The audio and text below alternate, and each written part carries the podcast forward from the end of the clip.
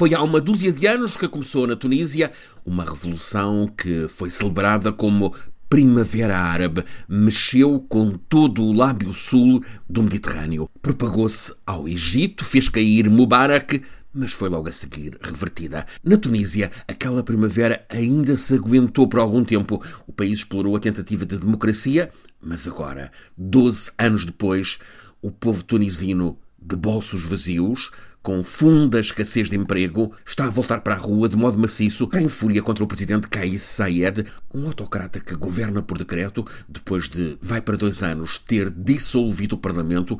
Ele usa o poder absoluto para perseguir os críticos e mandar prender os dissidentes. E agora foi ainda mais longe. Está a promover o que aparece como racismo de Estado.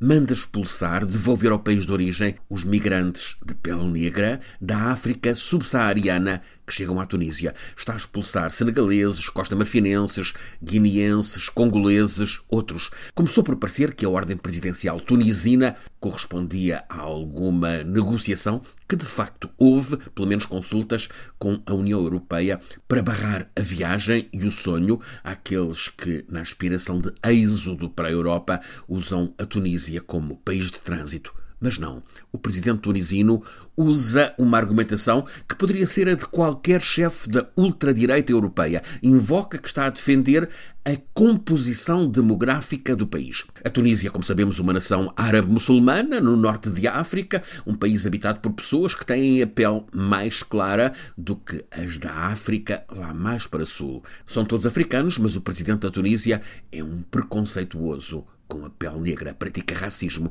está a ser confrontado com uma sucessão de manifestações onde a palavra de ordem dominante é a Tunísia é África e nos cartazes é denunciada a discriminação com base na cor, na raça e na nacionalidade. Racismo por ordem do presidente, portanto, racismo de Estado.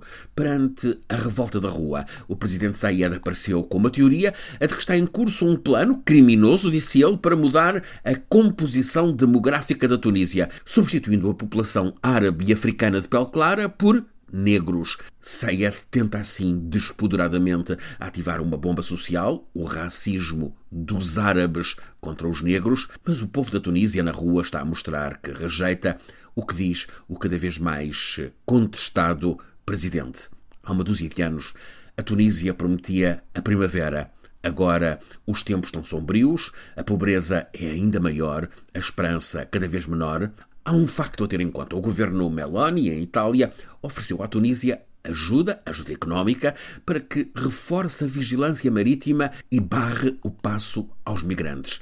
Talvez tudo também passe por aí. Segue essencial um desafio à Europa: consertar com a África planos de desenvolvimento que ajudem a travar tanto êxodo de gente com a ilusão da esperança.